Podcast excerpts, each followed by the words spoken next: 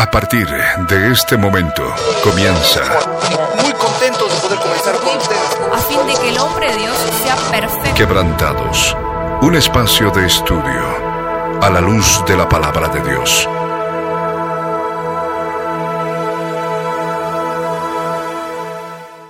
Muy buenas tardes, mis amados oyentes. Sean bienvenidos una vez más a nuestro programa Quebrantados.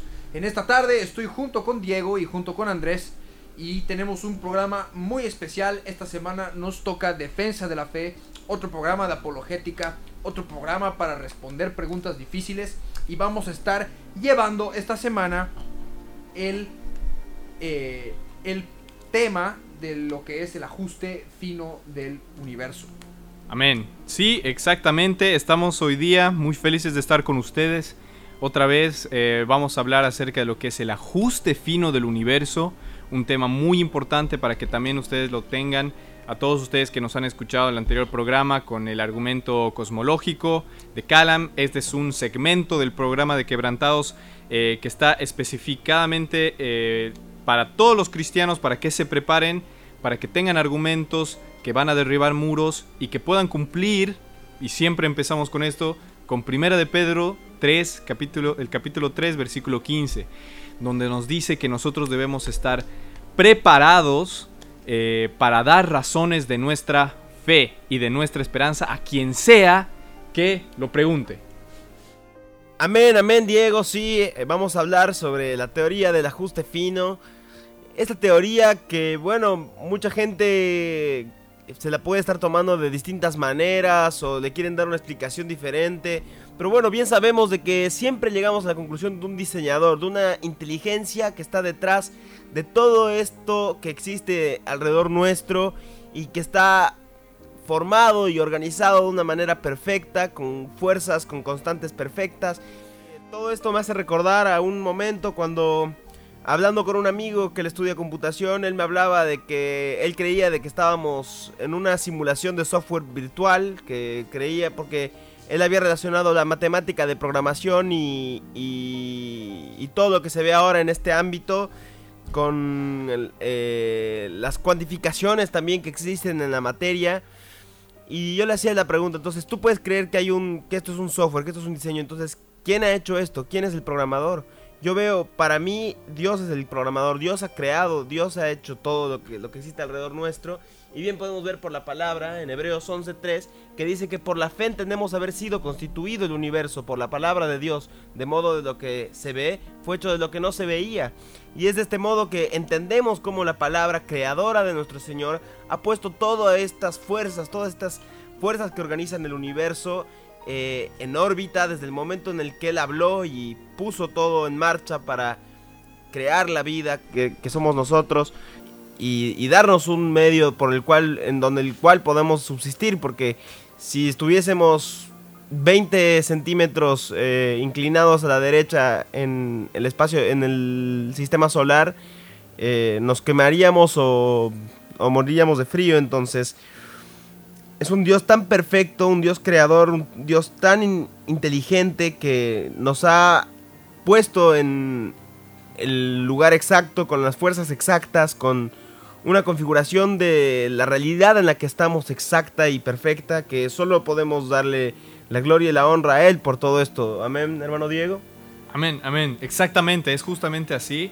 Eh, estos son, los, estos son los, los argumentos que tenemos. Como vos dices, eh, hay personas que han, han, encontrado este tipo de argumentos y se han quedado asombrados pensando que están tal vez en una simulación o algunas cosas que vamos a ir explicando. Pero hay algo hermoso que yo quería empezar con esto, era que el ajuste fino del universo no es algo debatido en el mundo científico.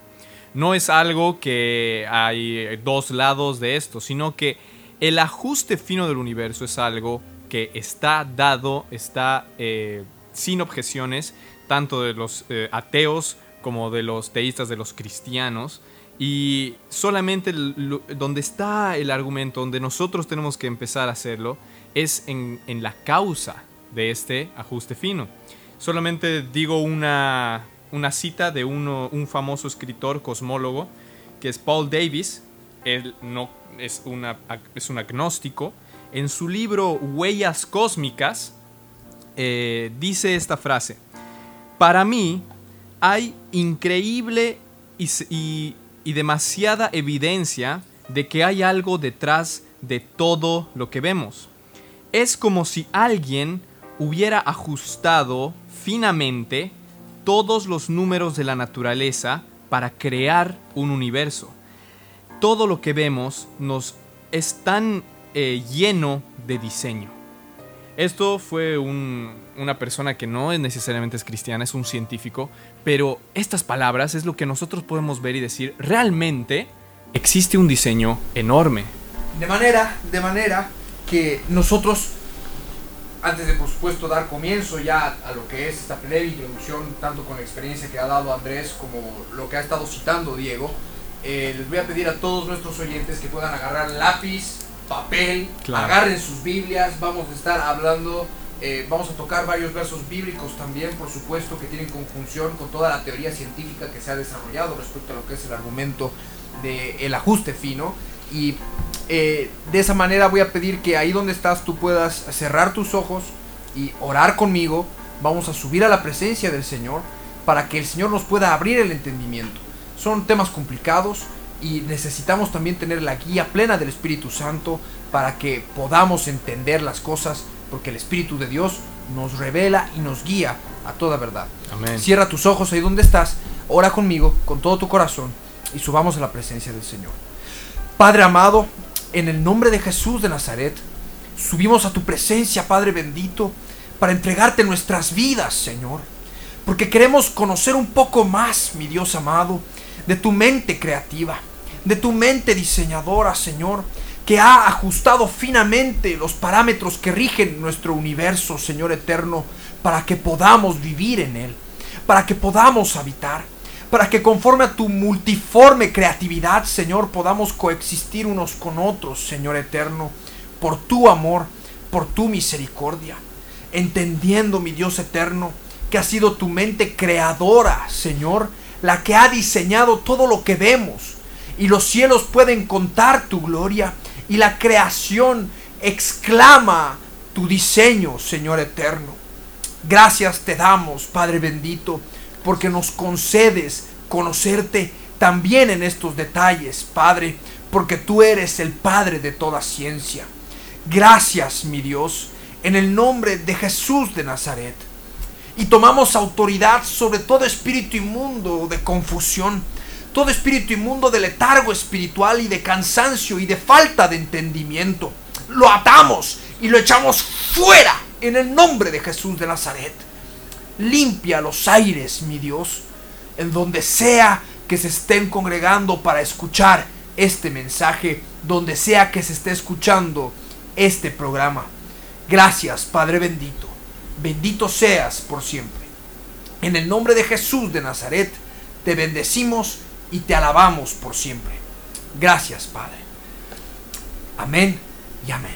Amén. De esta manera vamos a poder dar comienzo, vamos a poder iniciar con eh, este programa respecto a lo que es el ajuste fino de el universo. Eh, querido Diego, no sé si pudieras eh, darnos lo que son las premisas de este argumento y por supuesto vamos a seguir desarrollándolo durante todo el programa.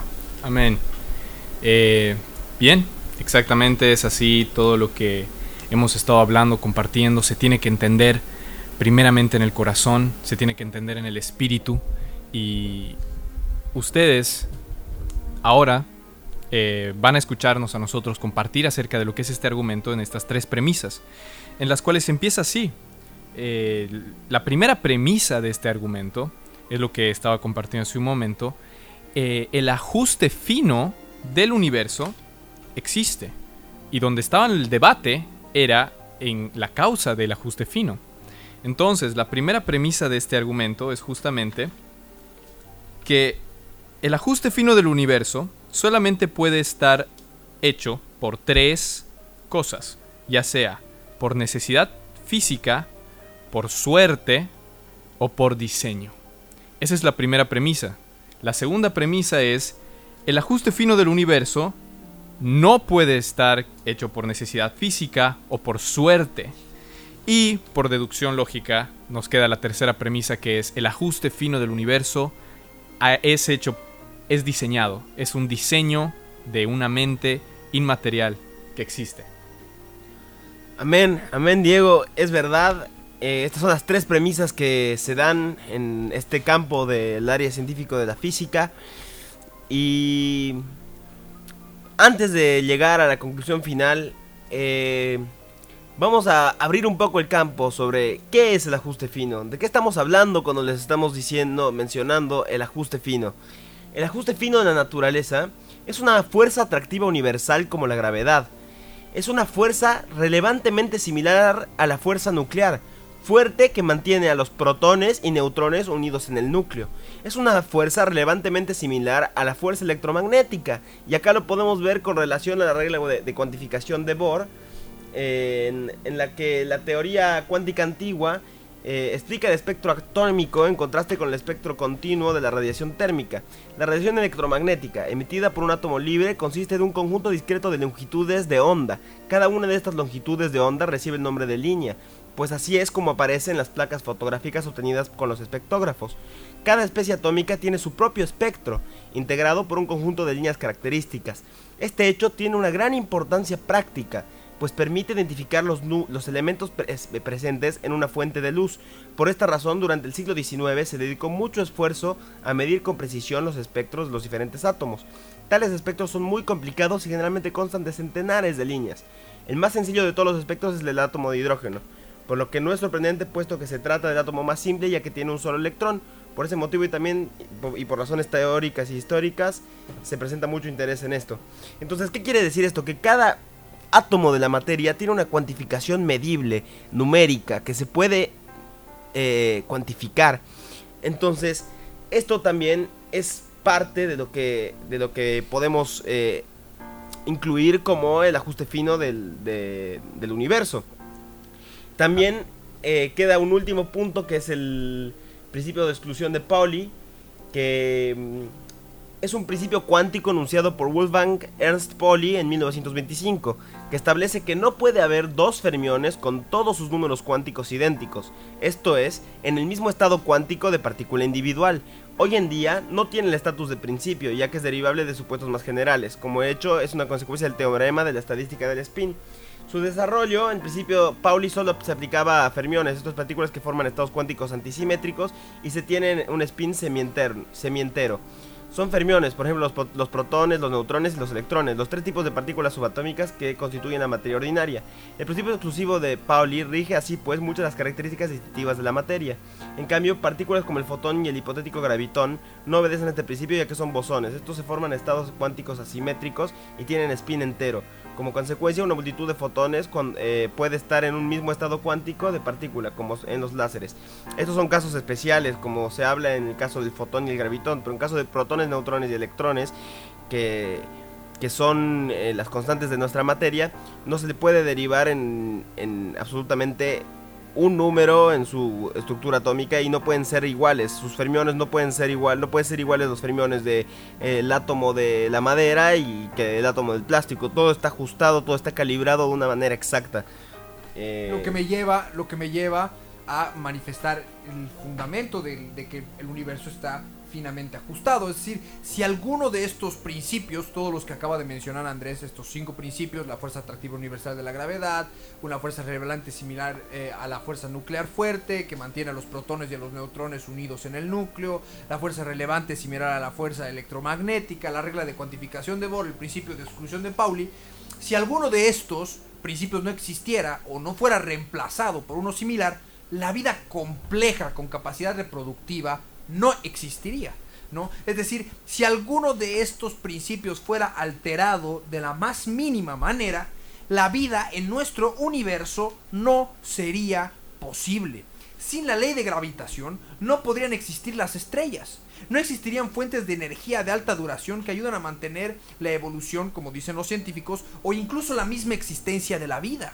No habrían planetas debido a que del mismo modo es la gravedad la que los forma y los mantiene. Es decir, si la fuerza de gravedad variara en tan solo una millonésima, no habrían estrellas, no habrían planetas. Y nosotros tenemos que entender, y por supuesto ya por la palabra, sabiendo y repitiendo lo que Andresito decía al principio en Hebreos capítulo 11, en el versículo 3, por la fe entendemos haber sido constituido el universo por la palabra de Dios. Y ya vamos a llegar todavía a todo el fundamento científico que tiene relación con este, con este verso bíblico, que dice de modo que lo que se ve fue hecho de lo que no se veía. Entonces nosotros tenemos que empezar a identificar en Dios aquel diseñador que ha plasmado toda la información, porque el Señor ha hablado, ha emitido información con su boca, con sus labios, y el universo ha sido constituido.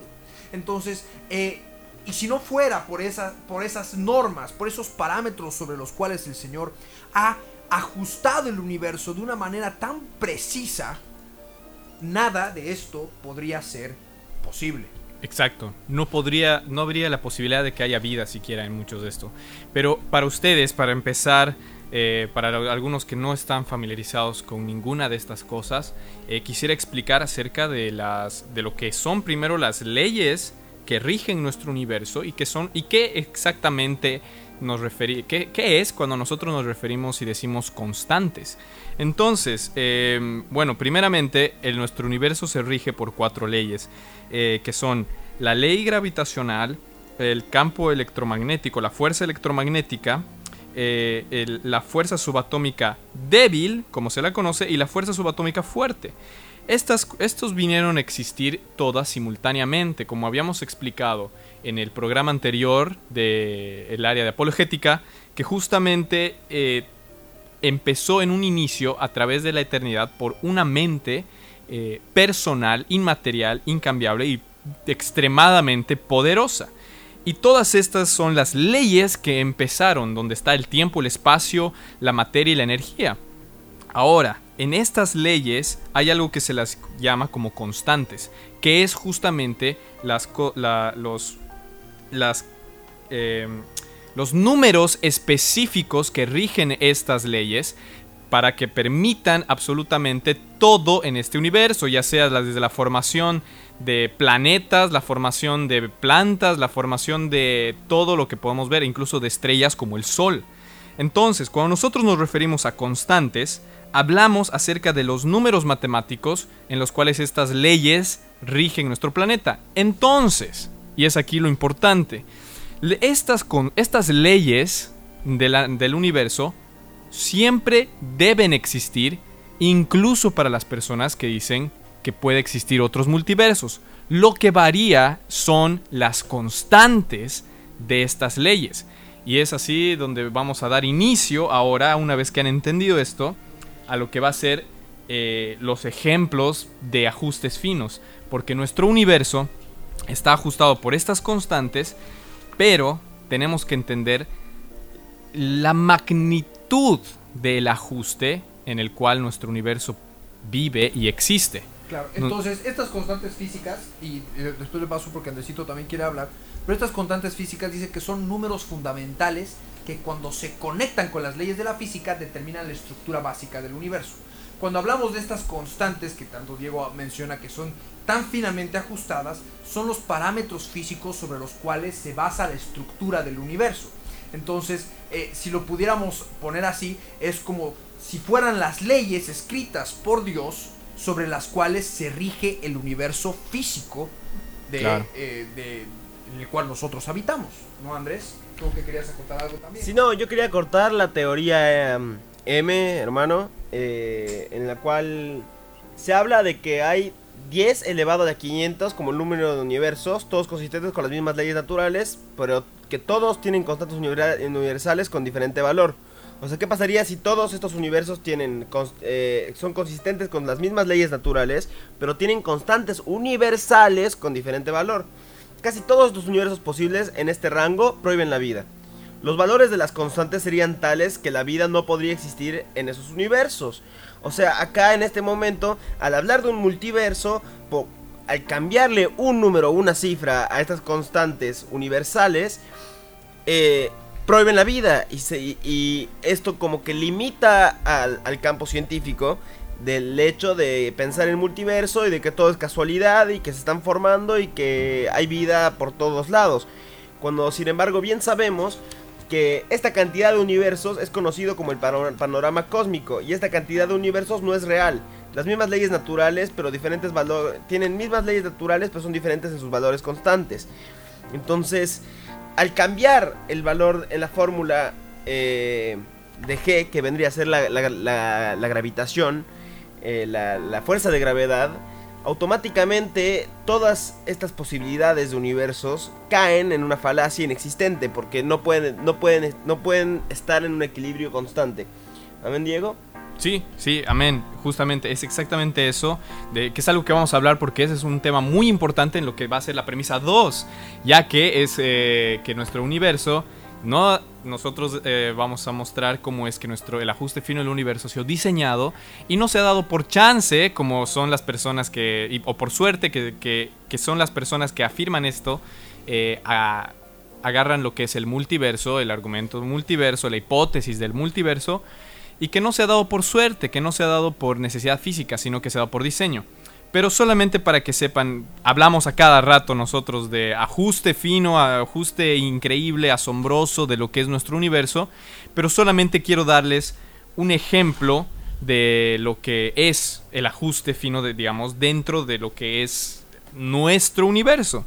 Solo para que se hagan una idea en la cabeza, las posibilidades en que nosotros hayamos existido son inimaginables solamente para que ustedes sepan, acá tengo unos números, eh, desde el año 2010 hasta aproximadamente lo que se esperaba desde el inicio del universo, han transcurrido 10 elevado a 17 segundos.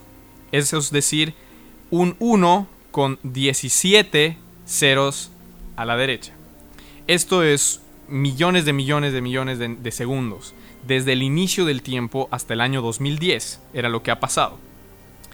De lo mismo, eh, podemos decir que estos números que han pasado son, no tienen absolutamente nada cuando nosotros entendemos lo que es la fuerza de atómica eh, fuerte, ya que esta fuerza atómica está diseñada a un 10 a la potencia de 80, subido elevado a 80, es decir, 80 ceros.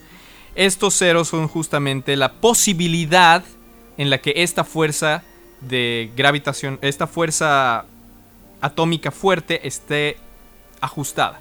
Lo mismo en la fuerza gravitacional que es 10 elevado a 100.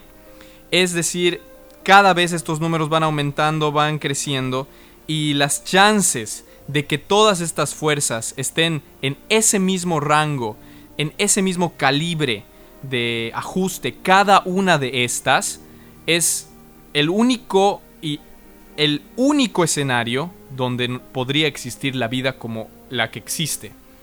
Entonces, es así como nosotros podemos ver que imagínense una bala y que tengan tantas semejantes, semejantes millones de millones de millones de millones de pelotitas, como hemos visto acá, estos ceros, ustedes imagínense que son pelotitas, y que tengan que disparar la bala, la bala tenga que transcurrir por todo el universo, hasta el otro lado del universo, y que le llegue a esa pelotita marcada de rojo. Es, esas son las posibilidades de que nuestro universo exista de la suerte. Exacto, y si la gravedad, porque justo estás hablando de la fuerza, de la constante de la gravedad, si la, constante gravedad variara en, en, nuestro mundo, o sea, los agentes vivos inteligentes no podrían existir.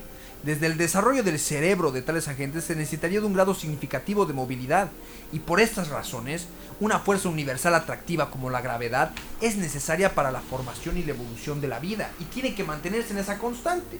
Y la probabilidad de que se dé bajo esa constante, o sea, estamos hablando de una manera azarosa, que es una de las maneras en las que están tratando de justificar el ajuste fino del universo, si fuera de una manera azarosa, o sea, como que bueno, ha sido algo que ha pasado al azar, eh, las probabilidades son casi nulas. Como tú dices, como que una bala le llegue a dar a una pelotita al otro lado del universo, es, es casi imposible.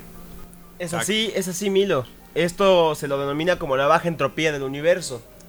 Y se determina de este modo. Si X es igual a 10 a la 123, el volumen de espacio fásico sería aproximadamente de 1 entre 10 a la X del universo entero.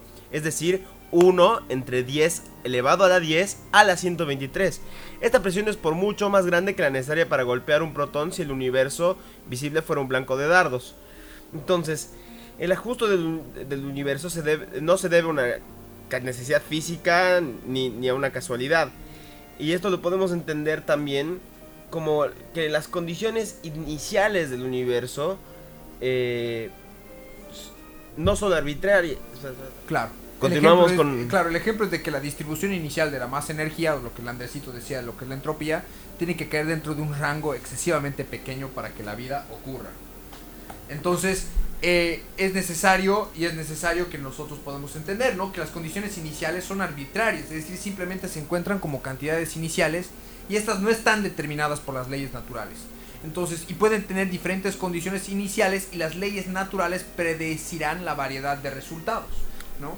Exacta. Entonces es algo asombroso que puede no puede captar, no sé, es que cuando vemos en números, a veces unas personas no, no logran entenderlo, pero solamente para seguir dando ejemplos de esto es, imagínense un alfiler encima de un auto, encima de una pelota de béisbol, encima de un elefante, encima de un edificio y encima de eso eh, un avión. Y todo eso equilibrado sobre un alfiler.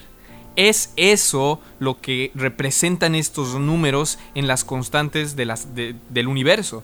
Es decir, para que nuestro universo exista, tiene que haber sido dado el momento que hayamos tirado todo eso del aire y que caiga al piso todamente, todo equilibrado sobre un alfiler. Esas son las posibilidades. Son tan pequeñas de que nuestro universo exista que prácticamente no hay, no hay eh, nadie que pueda argumentar en contra de esto y decir, no me parece a mí que pueda haber otros tipos de, de constantes y todo, ya que esto es algo medible, son números matemáticos, son cosas que incambiables que no puedes, no, no puedes, eh, no puedes esconder tu cabeza y decir eh, no existe. En- entonces aquí sí cerramos lo que sería la premisa 1, ya que en este no hay ninguna objeción, no hay absolutamente nadie que se ponga en contra de esta premisa, que justamente decía, el universo está ajustado finamente y solamente pueden haber tres causas, necesidad física, suerte o diseño. Entonces vamos a entrar ahora a lo que sería la premisa 2, que dice que nuestro universo está siendo está ajustado finamente, pero no se debe a una necesidad física o a la suerte. Ahí Exacto. explicamos. Y me gustaría, antes de que pasemos a justamente esta premisa, eh, citar eh, a, a Roger Penrose, eh, que escribió para la Universidad de, de Oxford eh, sobre las leyes de la física. Se llama The Imperious New Mind Concerning Computers, Minds and the Laws of Physics.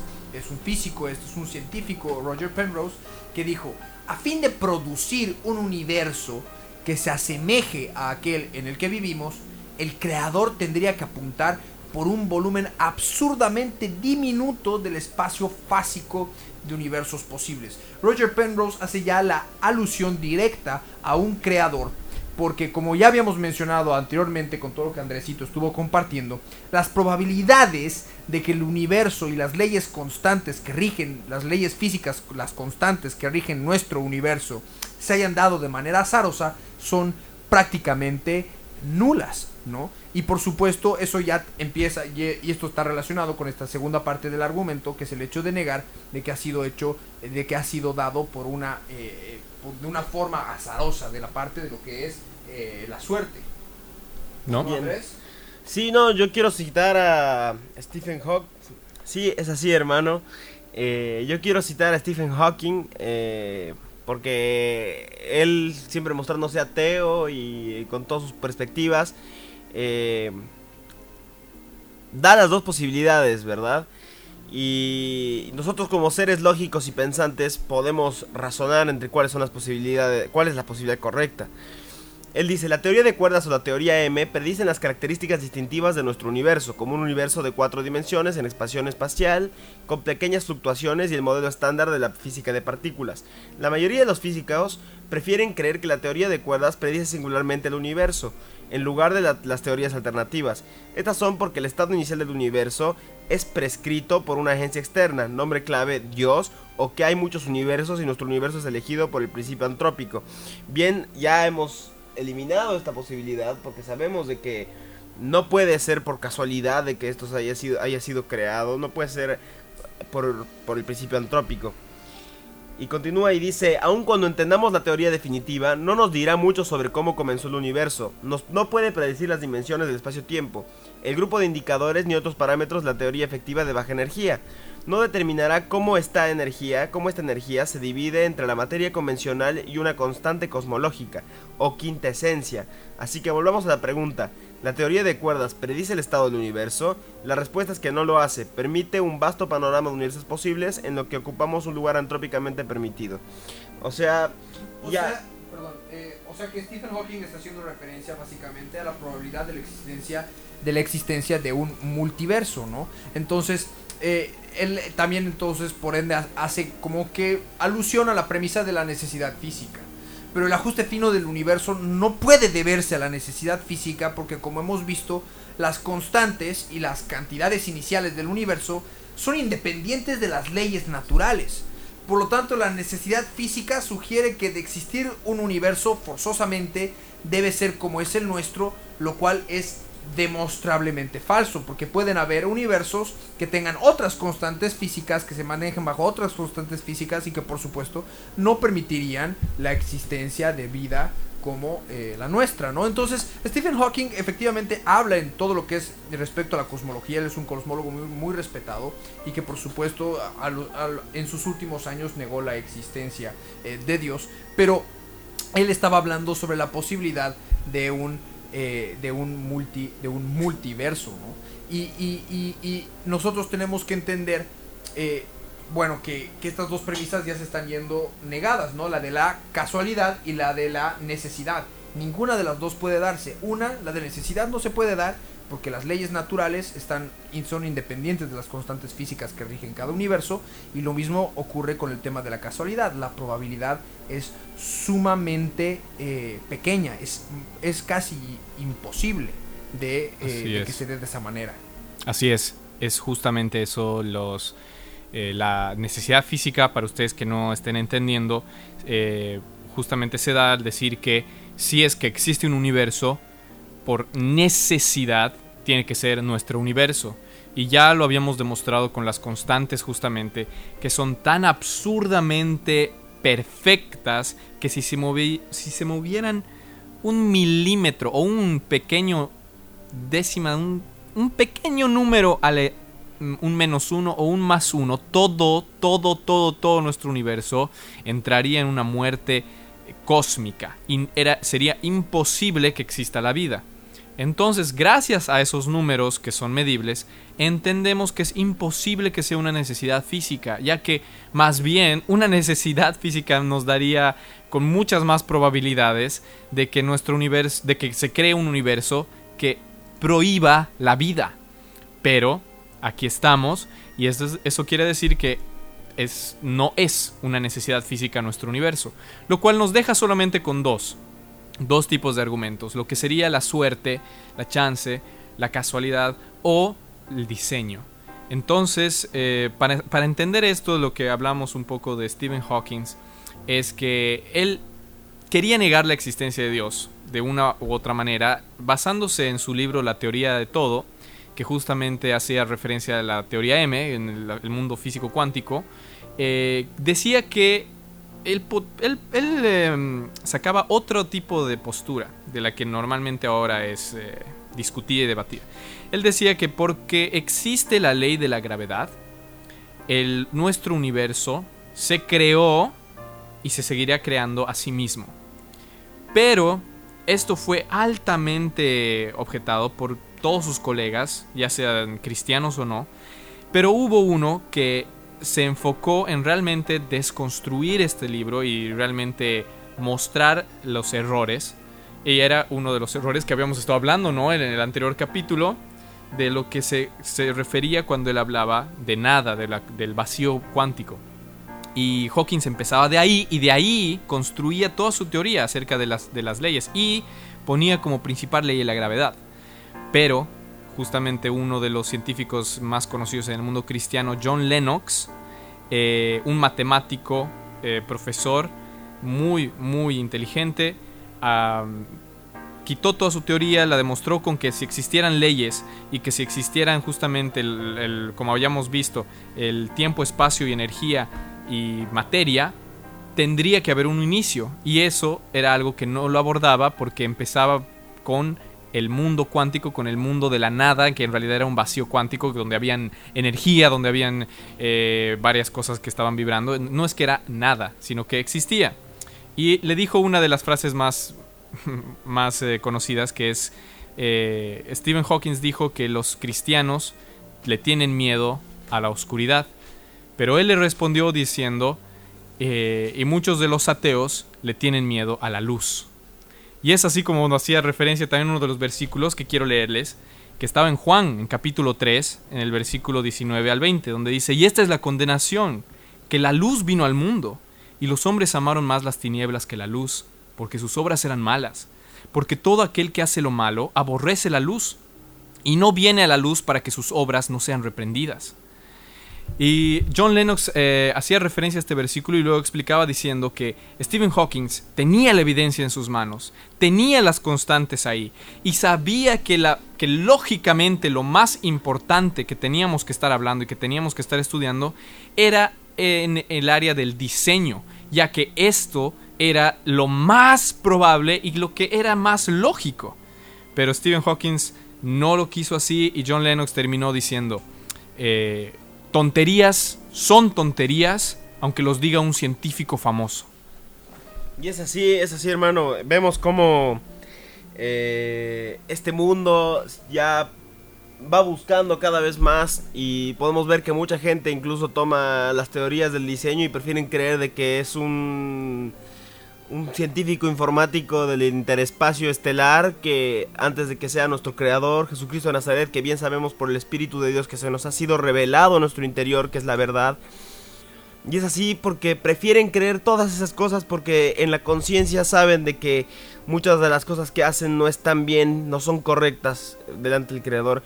Y sin embargo, nosotros como cristianos reconocemos estas imperfecciones y buscamos la luz a través de Cristo. Y es como Cristo también en su palabra y ya con la conciencia que Él no- nos da de las obras muertas, de las obras malas y también de- del conocimiento y la sabiduría que nos da de la ciencia, porque también eh, es un don, es un don espiritual el de la ciencia, es que podemos determinar claramente cómo todas estas teorías apuntan a Él, apuntan a Jesucristo de Nazaret, el verbo hecho carne, la palabra de Dios en vida.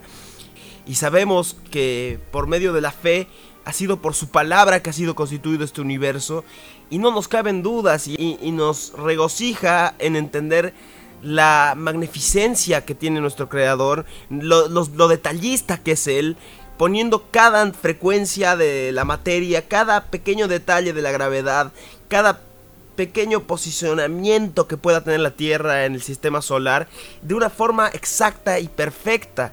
Y es de este modo que sabemos de que la luz está en él, este conocimiento viene de luz y también sabemos de que la Tierra está dividida en dos reinos y van a haber algunos que lo interpreten desde las tinieblas, pero bien sabemos de que estamos en la luz y la luz de Cristo nos lleva a toda verdad, amén. Amén, amén, es así. Entonces de esa manera podemos dar, cerrando esta, esta, premisa de que no hay forma, y de esta manera se niegan estos argumentos, de que nuestros universos y las constantes físicas que rigen a nuestro universo se hayan podido tunear, se hayan podido programar, ajustar de manera fina por necesidad o por una causa eh, azarosa, por una causa de suerte, por una causa eh, de, eh, como quien dice, de lanzar una moneda al aire y se diera. Y esto también, por supuesto, tiene que ver mucho con la, la hipótesis que tienen para explicar muchos ateos respecto a, bueno, nuestro universo, o sea, es irrefutable, nuestro universo está finamente ajustado. Nadie va a poder contradecir eso, es una realidad totalmente objetiva. Y muchos ateos dicen, bueno, pero si nuestro universo está finamente ajustado, nacieron, ahí nace la hipótesis del multiverso, ¿no? Que tiene tres premisas. Estamos en una infinidad de universos, existen unos cuantos universos que permiten la vida, los cuales surgieron por mera casualidad, y todos estos universos son indetectables para nosotros, es decir, nosotros no podemos acceder a universos ajenos o fuera de los nuestros. Ahora, antes que nada, eh, si bien ellos podrían tratar de, de decir, de justificar el hecho con el tema de los multiversos, de que existen otros universos y de que puede que nosotros seamos uno de los pocos universos que contienen vida.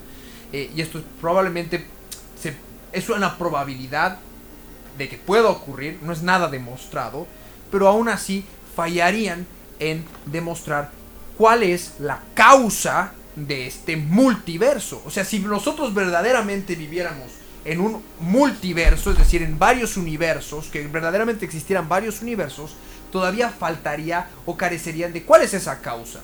Y aún si es porque ellos inclusive hablan de una máquina, entre comillas, una máquina que produce universos constantemente y algunos tienen vida y otros no.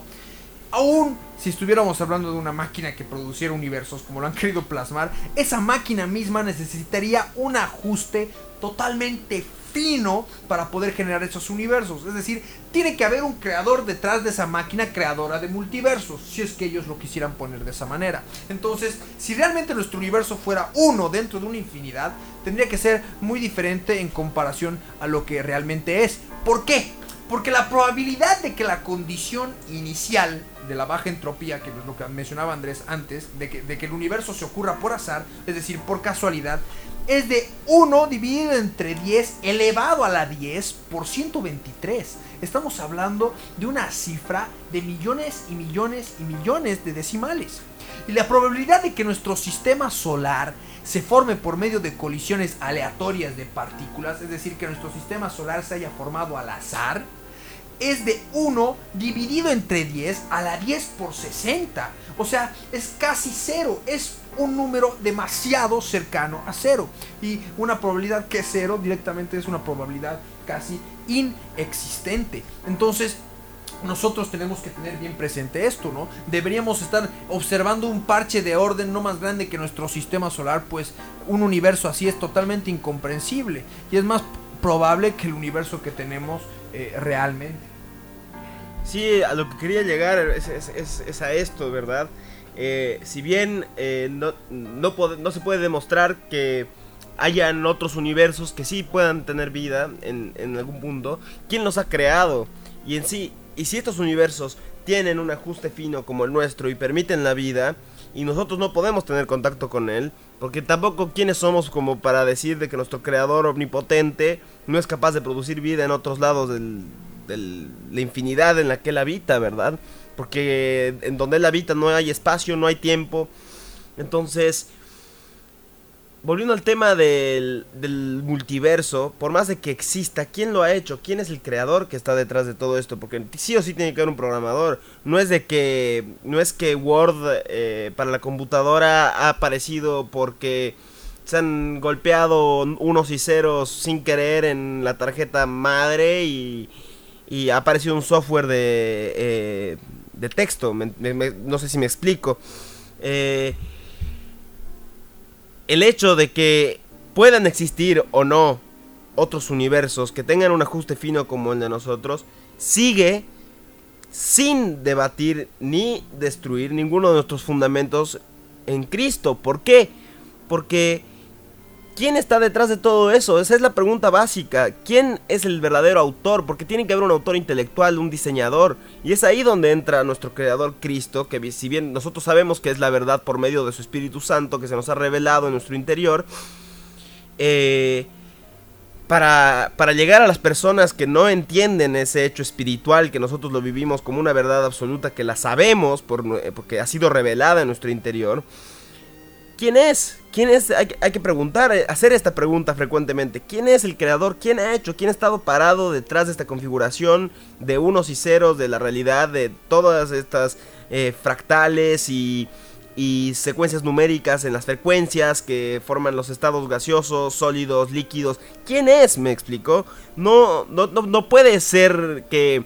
Me acuerdo que en Facebook hace unos años cuando yo compartía algo de Dios, uno me comentaba, un chico que me decía de que si él agarraba y metía todas las partes de un reloj y, la sacudía al infinito, eh, ese reloj iba a salir armado.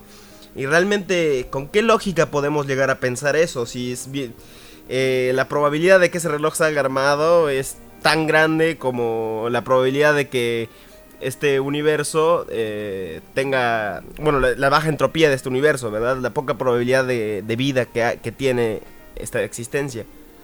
Amén, exactamente. Y has tocado un tema que es muy importante, que, mira, incluso te habían argumentado a vos, ¿no? Justamente con lo del reloj, y que si él lo hacía infinitas cantidad de veces, algún momento iba a salir armado. Pero el tema en, en claramente las leyes que hemos estado viendo, en los números que hemos estado viendo, es que no tienes una cantidad infinitas de veces para hacer este para que este reloj se arme. Tienes una posibilidad. Es decir, solo puedes acudir una vez y que esa vez te salga el reloj armado. Tenemos una bala en que tenemos que disparar la, la distancia de todo el universo y que le llegue a la pelotita roja de las millones de millones de millones que hay. Es prácticamente imposible el pensar en esto y sin embargo lo hacen. Pero ¿por qué lo hacen? Es justamente por lo que Jesús nos dijo, que era que no quieren venir a la luz para que sus obras no sean reprendidas. No quieren rendir cuentas a nadie porque quieren ser ellos los dioses los que dirigen su vida.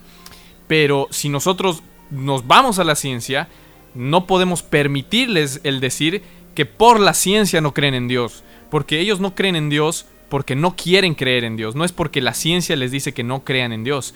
Entonces, solamente para cerrar esto, que es muy importante acerca del multiverso, es eh, que esta teoría que se ha dado no, no quita la posibilidad de un diseño.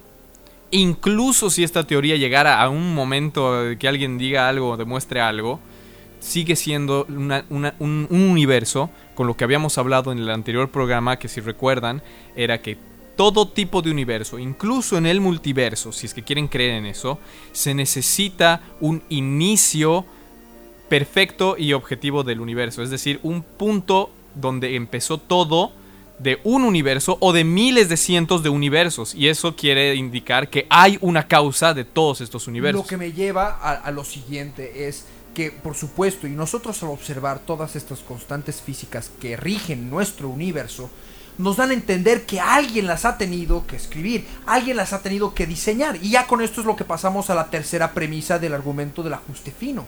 Alguien ha tenido que implantar la información que va a regir nuestro universo. Como lo habíamos hablado, habiendo sabido lo que dice la palabra en Hebreos en capítulo 11, versículo 3, lo que Andrés ha mencionado también en Salmos en el capítulo 33, 9, que lo que el Señor ha hecho se ha manifestado. Y aún como que muchos pueden decir, no, vivimos en una simulación, como Andresito comentaba al principio de la experiencia que él tenía, hemos vivido en una simulación, vivimos en, en dentro de como si esto fuera un videojuego. Ha tenido que haber un programador. Y esa información equivale a la realidad. Por eso la palabra en Juan, en el libro de Juan, primeramente en Génesis, primeramente en Génesis, perdón, dice en el principio creó Dios los cielos y la tierra. Y Él ha creado la tierra con su verbo, con la palabra. Como dice en el libro de Juan, y vuelvo aquí a abrir la Biblia en Juan, el, el capítulo 1, que dice en el principio era el verbo, y el verbo era con Dios, y el verbo era Dios. Este era en el principio con Dios, y todas las cosas por Él fueron hechas, y sin Él nada de lo que ha sido, de lo que ha sido hecho fue hecho. Entonces nosotros que tenemos el testimonio de Jesús, que es el espíritu de la profecía, cuando vemos todas estas teorías que pueden mani- manifestar de que vivimos, de que el universo depende de los observadores, de que nosotros somos verdaderamente eh, eh, como si fuéramos programas de computadoras, porque están tratando de explicar la manera fina en la que solamente el creador nuestro ha podido diseñar este universo Exacto. multiforme, lleno de creaciones de diferentes tipos, de vidas de diferentes tipos. Solamente Dios ha podido diseñar en su perfección todo esto para que nosotros podamos vivir. Y esta es la tercera premisa del ajuste fino, que no ha sido por necesidad de la naturaleza, porque hemos visto que las, eh, las leyes de la naturaleza con las constantes físicas son totalmente independientes y por supuesto hemos visto de que de causalidad no se da, pero de manera fehaciente podemos demostrar de que hay un diseño.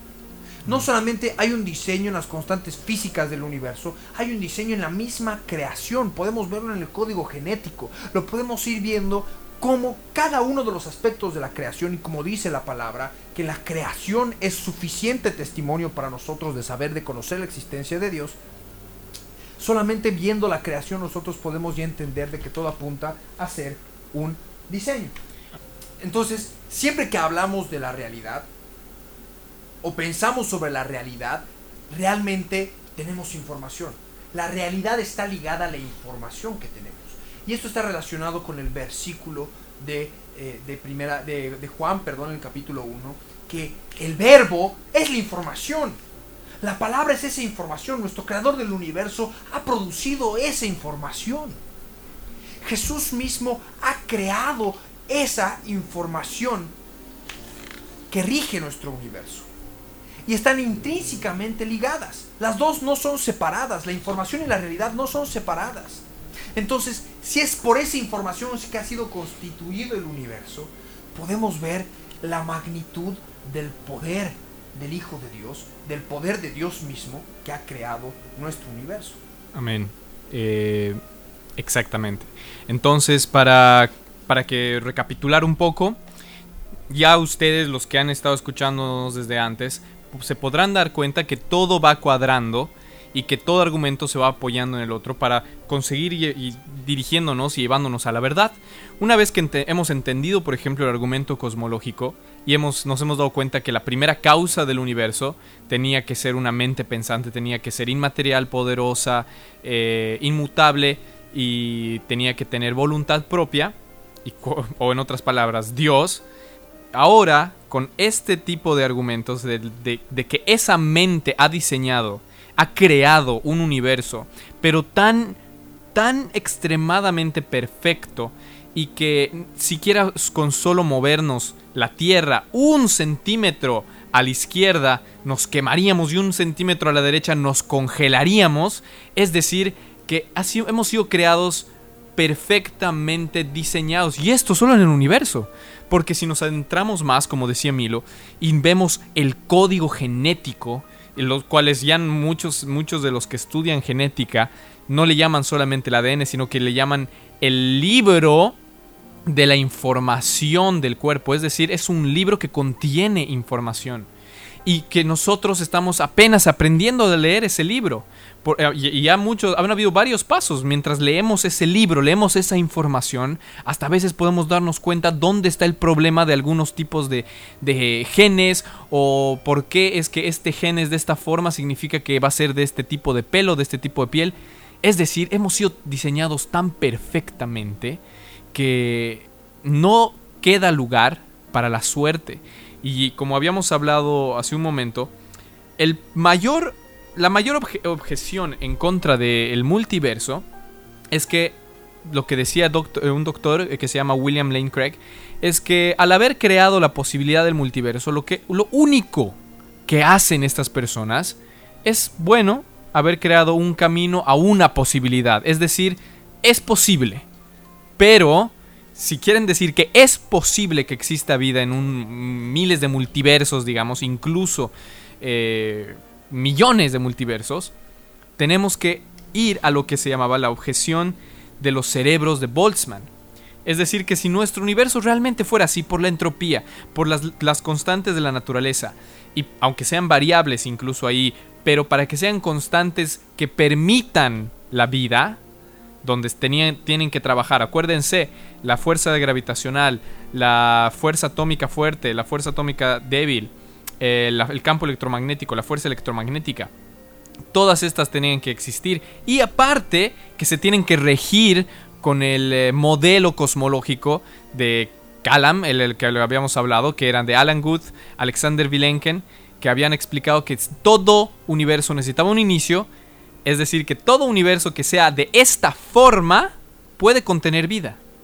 Pero la implicación de esto es que si existe vida, ese universo tiene que ser tan chico como nuestro sistema solar. Y acuérdense que en nuestro universo existen miles de miles de miles de sistemas solares. Nosotros vivimos en uno que es tan pequeño que ni siquiera hemos podido llegar. O sea, para nosotros es tan gigante, pero en comparación de lo que es el universo, es tan pequeño como un grano de arena en el mar. Y si, si el universo así tiene que existir otro multiverso, tiene que ser tan pequeño como nuestro sistema solar, y que la vida que existe en ese universo tiene que ser el máximo de un cerebro o un ser eh, que esté flotando en medio de ese universo. Esa es la posibilidad que ellos han pavimentado. Entonces, cuando nosotros decimos sí, es posible que pueda haber vida en un otro universo, como ellos dicen, o con los científicos dicen es posible que pueda haber vida en un multiverso, no quieren explicarlo. ¿Por qué? Porque el momento que tú empiezas a adentrarte, decir qué tipo de vida, entenderías que la vida que existe, que podría existir, sería como la que de un cerebro flotando en un sistema solar. Y esto es imposible y no, y no nos demuestra que nuestro universo, que está lleno de información, lleno de vida, lleno de animales, lleno de humanos, lleno de, de tantas cosas que, que son imposibles de mantenerlas todas en un solo universo por una sola posibilidad, con una sola bala, como habíamos hablado, eh, es incomprensible pensar que puede haber venido de la suerte. Entonces, queda descartado el argumento de la suerte, de que nuestro universo vino de suerte y que se ajustó por suerte, sino que es tan incomprensible que nosotros y cualquier persona lógica tiene que llegar a pensar que ha sido creado por, por un diseñador, una mente inteligente. Entonces nosotros nos quedamos con la tercera explicación, con la tercera explicación al ajuste fino, con la tercera causa del ajuste fino, que sería una causa inmaterial, aespacial, atemporal del universo, que puede procesar información y hacer que otras cosas salgan de esa información. Que, oh casualidad, cumple nuestro Dios, el Dios de la Biblia, es un Dios inmaterial, aespacial y atemporal porque Él es eterno y los cielos de los cielos no lo pueden contener, es omnipresente, es omnisciente, Él todo lo sabe y puede procesar información a la velocidad de la luz y hacer que otras cosas salgan de esa información. Como dice la palabra, que cuando que nosotros sabemos por la fe haber sido constituido el universo y sabemos que las cosas que se ven fueron hechas de las que no se veían cuando el Señor Jesús habló, creó el universo. ¿No, Andrés? Es así, es así y es de ese modo también eh, como con cada pequeño detalle de esta existencia eh, podemos darle gloria y honra a nuestro creador desde desde el cariño de un animal hasta el, caudal de un río y cómo todo en, en los ecosistemas tienen tiene un orden y y eh, yendo al tema de la mecánica cuántica, como cada frecuencia en la realidad tiene un tiene distintas variables, ya sea determinado por su estado sólido, líquido, gaseoso, eh, pero todo complementa dentro de un orden de una codificación numérica eh, plasmada en el éter o, o, la nada, como le llaman algunos, ¿verdad? Y, es así que nada, lo que nos queda es agradecer a nuestro Señor y tratar de que todo esto que tenemos y que hemos adquirido como conocimiento a través de este programa quede en nuestro interior eh, para testimonio de Dios, porque muchas veces en, en las películas, en la televisión, en la tele, eh, el cristiano es el ignorante, el fanático, el religioso y esa es la percepción que la gente tiene de nosotros y esa es algo que no hay que permitir porque bien sabemos que nuestro Dios es un Dios de inteligencia, es un Dios de ciencia, es un Dios de sabiduría. Entonces, también de este modo podemos mostrarnos fuertes, mostrarnos inteligentes y demostrando que la fe no es para tontos, sino es para guerreros entendidos y sabios, que es lo que nos constituimos desde el momento en el que creemos en Él y es lo que Él nos da, una parte de su esencia, para poder entender estas cosas también y evitar el ser ignorantes a temas como estos y cómo defender nuestra fe es esencial y es crucial para nuestra vida cristiana también para testimonio a las naciones, para testimonio al mundo, para eliminar esa marca satánica que Hollywood y las series, las películas han hecho eh, del cristiano, eh, como podemos ver en series de televisión como en Los Simpsons y en, y en muchas otras que no hace falta ni nombrarlas, bien sabemos cuál es. Y eliminar la mofa y ponernos serios al respecto es la forma correcta en la que debemos proseguir. Y es por eso que este es un programa de apologética, un programa un programa de defensa de la fe y es lo que queremos impartir en todos ustedes, como también eh, el Señor lo está impartiendo en nuestras vidas y lo viene haciendo a, a través de estos últimos años. Amén, hermano Diego. Amén, amén. Sí, justamente es eso, es muy importante. Eh, yo pienso que mm, nosotros tenemos que entender que el mundo en el que vivimos es un mundo que es tan tan improbable que es solamente nos da el diseño, solamente nos permite entenderlo a través de Dios. Yo quiero leerles unos versículos para que ustedes también lo entiendan, para que ustedes vean que la palabra de nuestro Dios ha sido totalmente fundamentada en la verdad y que a medida que nosotros encontramos la verdad, como decía Andrés, a medida que nosotros también nos introducimos en lo que es la ciencia, pero siempre con el temor del Señor, eh, podemos encontrar estas maravillas. Y les quiero leer Hebreos 3, el capítulo 3, el versículo 4, que donde dice, porque toda casa es hecha por alguno, pero el que hizo todas las cosas es Dios. todas las cosas se refiere a todas las cosas, es decir, los animales, las fuerzas que hemos estado hablando, la, la fuerza de la gravedad, la fuerza atómica fuerte, la fuerza atómica débil, eh, la, la fuerza electromagnética, eh, ha creado todas las galaxias, todos los universos y absolutamente todo lo que incluso podríamos pensar como universos, ¿no? Todo, todo, todo, todo tendría que siempre ser Dios y hasta la ciencia lo demuestra de esa manera.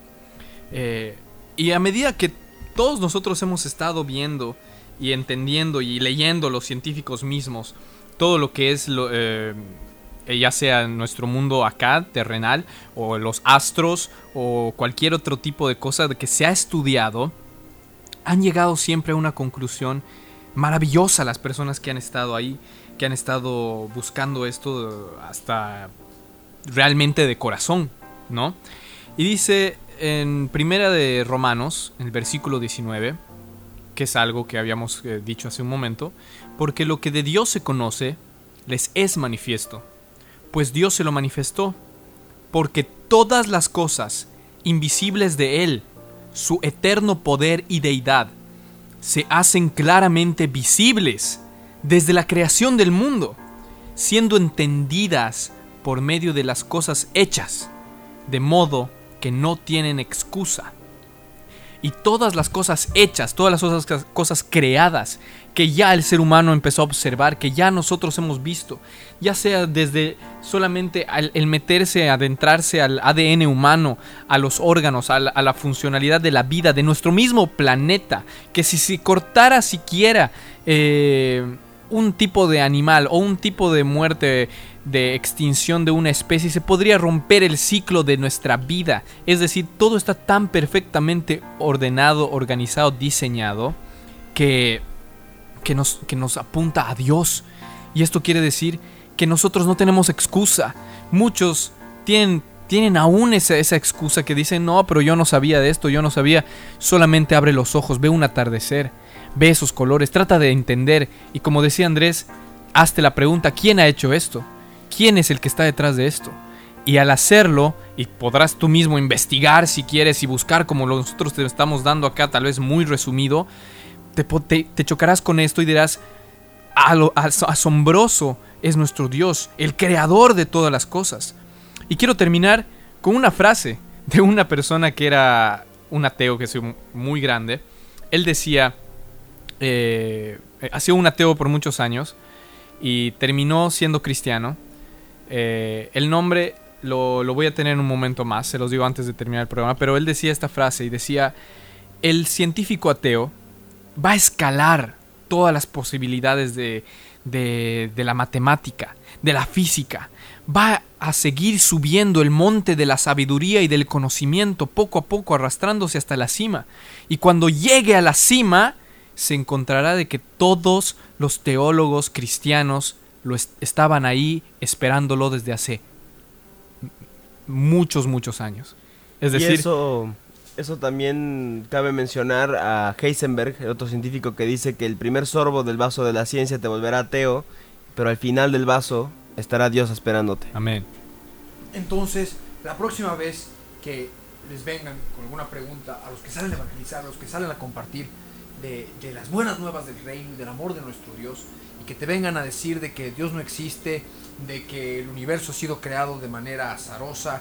Ya sabes, tienes ahora el argumento Calam que está totalmente relacionado con lo que es el ajuste fino y que la causa de nuestro universo solamente ha podido ser un Dios que es inmaterial, que es omnipotente, que es omnipresente y que Él tiene el control de todo. Él es nuestro Dios, Él es el Rey de nuestras vidas y por supuesto, Él va a estar y va a seguir enseñándonos y guiándonos a toda verdad. Como dice Diego, en este programa solo hemos dado un resumen a grandes rasgos, eh, hemos tratado de ser lo más concisos posibles, porque realmente son temas extensos y, y todavía se puede profundizar muchísimo más, pero con esto nosotros podemos ir dando cuenta dando testimonio de que la ciencia también evidencia la existencia de Dios. Y como dicen Romanos, que fue lo que Diego había citado hace un momento, da testimonio de las cosas creadas, dan testimonio de la existencia de nuestro Señor, dan testimonio de la existencia de nuestro Dios creador, de nuestro Dios diseñador, el diseñador de diseñadores, aquel que ha podido diseñar todo este universo para que nosotros podamos habitar en él. Y por supuesto llenarnos siempre de su amor. Él es nuestro príncipe de paz, Él es nuestro Dios todopoderoso en Cristo Jesús. Y por supuesto nosotros vamos a seguir sirviéndolo y amándolo y conociendo más de Él, porque al llenarnos de estas cosas que son científicas, tanto como el argumento Calam, tanto como el ajuste fino del universo, y después podemos ver todo lo que es el código genético y tantas otras cosas, eh, lo único que podemos es sorprendernos y quedarnos en total asombro ante un Dios perfecto, exacto, un Dios diseñador, un Dios que hemos comenzado a conocer en su exactitud con la medida del tiempo y que ahora lo estamos empezando a conocer aún más con estos otros detalles de lo que es el mundo físico, de lo que es el mundo creado y de cómo está todo diseñado. Ya eh, ha llegado el tiempo de terminar esta, este programa. Ya, ya estamos con el tiempo límite. De manera que le voy a, voy a ir pidiendo tanto a Diego como a Andresito que estén dando sus despedidas y yo voy a cerrar el programa, como siempre. Amén. Sí, justamente eh, ha sido hermoso compartir esto. Eh, el científico del cual yo les había citado hace un momento, el que decía eso, se llamaba Robert Yestra, para los que quieran buscarlo. Eh, y bueno, para recapitular, ustedes ya conocen el argumento del ajuste fino del universo, solamente nos dice que es tan, tan, tan imposible que nosotros tengamos que pensar que nuestro universo, las leyes de nuestro universo, las leyes gravitacionales, las fuerzas atómicas y todo lo que hemos estado hablando se haya dado de suerte o de una explosión nada más, eh, es imposible. Han tenido que ser diseñadas. Y les dejo solo con este ejemplo que es incluso mucho más posible. Es como miles de miles de veces más posible que ustedes dejen, yo que sé, 70 botes de pintura de diferentes colores en un cuarto. Ocurra un terremoto y que entres al cuarto y, ese, y, esas pinturas estén en el piso y al haber caído del estante hayan soltado su pintura y asombrosamente está pintado el cuadro de la Mona Lisa, incluso con más perfección de lo que está pintado ahora. Eso es mucho más posible que, nuestro, que, que la existencia de nuestro universo. Entonces, eso es prácticamente el resumen del ajuste fino del universo, es decir, nosotros estamos acá por un diseñador, por nuestro Jesús creador, el cual, el cual habíamos hablado, que, decía en Hebreos 3, eh, en el versículo 6, que un hombre crea una casa, pero el creador de todo es Dios. Entonces, muchas gracias por escucharnos, yo me despido, que el Señor Jesús los bendiga en gran manera que puedan ustedes escucharnos y puedan ustedes orar para que el Señor les revele todas estas cosas y puedan buscar en la escritura cada vez ahora que vean que Él creó todo o que Él de la palabra, que es información, creó el universo o que sin Él nada de lo que está hecho sería hecho, ustedes puedan entender la magnitud y lo asombroso que eso es. Así que sin más preámbulo yo me despido, que nuestro Señor Jesús los bendiga a todos y cada uno de ustedes. Amén, Diego, qué hermoso escucharte. Eh, y es así. Y bueno, darle gracias al Señor por este programa que nos permite realizar en su misericordia, en su gracia, en su amor. Y, y compartirles unas palabras que, Salomón le pidió a Dios en el segundo de Crónicas. Eh, para, para instruir a su pueblo y le dijo, y Salomón le dijo a Dios, tú has tenido con David mi padre gran misericordia y a mí me has puesto por rey en lugar suyo. Confírmese pues ahora, oh yo soy el que soy Dios, tu palabra dada a mi padre, porque tú me has puesto rey por sobre un pueblo numeroso como el polvo de la tierra. Dame ahora sabiduría y ciencia para presentarme delante de este pueblo, porque ¿quién podrá gobernar a este pueblo tan grande? O sea, estamos viendo ahí ya la necesidad de que, Salomón le pide a Dios eh, sabiduría y ciencia para controlar al pueblo. Y esto, y esto tiene que ver con, yo, yo, lo veo ahora relacionado con lo que sucede ahora, es que la gente escucha la ciencia, la gente evita por todos los preceptos, preconceptos de... Y la gente siempre en el mundo quiere ser intelectual, quiere ser inteligente. Entonces evitan encasillarse o, querer ser cristianos inclusive por miedo a que los tomen por tontos y, cosas así. Sin embargo, nosotros hay que mostrarles que nuestro Dios es un Dios de ciencia, es un Dios exacto, es un Dios diseñador y creador. Y es con esta palabra que puedo ver cómo Dios ha podido manifestar después en la vida de Salomón ciencia y sabiduría, como bien pues, sabemos que está escrito. Entonces es este pequeño detalle, yo también más no puedo hablar, no no, no tengo el, conocimiento quizás, pero poder decirles que hay mucho por aprender, hay mucho por, por descubrir y siempre Dios está detrás de todo, eso lo tenemos que saber ya como, con certeza y mandarle ánimos y fuerzas al pueblo del Señor para que se levante en este último tiempo y salgan como como como saetas a predicar la palabra de Dios como como atalayas, llevando el, mensaje y, advirtiendo el ataque del enemigo, amén. Entonces, fuerza. Entonces, fuerza a todo el pueblo del Señor. Por supuesto, yo creo que sobre todo los mensajes de defensa de la fe, y estoy muy contento por que las estadísticas son los mensajes que más se están escuchando a través de, los, las plataformas de, de podcasts. Eh, vuelvan a escuchar estos mensajes porque son para tomarlos con estudio, tomar notas, eh, tomar nombres de científicos, hacer investigación propia, para que por supuesto también se vayan formando al respecto. Les mandamos un abrazo enorme a todos y cada uno de ustedes. No olviden de seguirnos en Facebook como Quebrantados, en Instagram como Quebrantados, en Spotify como Quebrantados Podcast, en Breaker. Próximamente vamos a estar eh, también, eh, creo que estamos en Radio Shack y otros, otras plataformas de streaming. Estén atentos a nuestras redes, tanto en Facebook como Instagram para que vayamos publicando, cuando vamos publicando los links a medida que vamos cargando los capítulos, porque estos capítulos son para estudio, son para escucharlos, eh, no una, capaz que varias veces para poder ir comprendiéndolos. Les mandamos un abrazo enorme a todos y cada uno de ustedes que han podido escucharnos hasta este momento. Que el Señor Jesús bendiga mucho sus vidas de todos y cada uno de ustedes y ha de ser hasta cualquier otro momento en esta línea del tiempo. Esto ha sido Quebrantados. Hasta este instante, estuvimos con tu programa, Quebrantados. Lo que tenemos que entender es que cuando tomamos la Biblia... Será hasta un nuevo encuentro en la línea del tiempo. Para seguir conociendo más detalles de la Biblia, un tesoro real y verdadero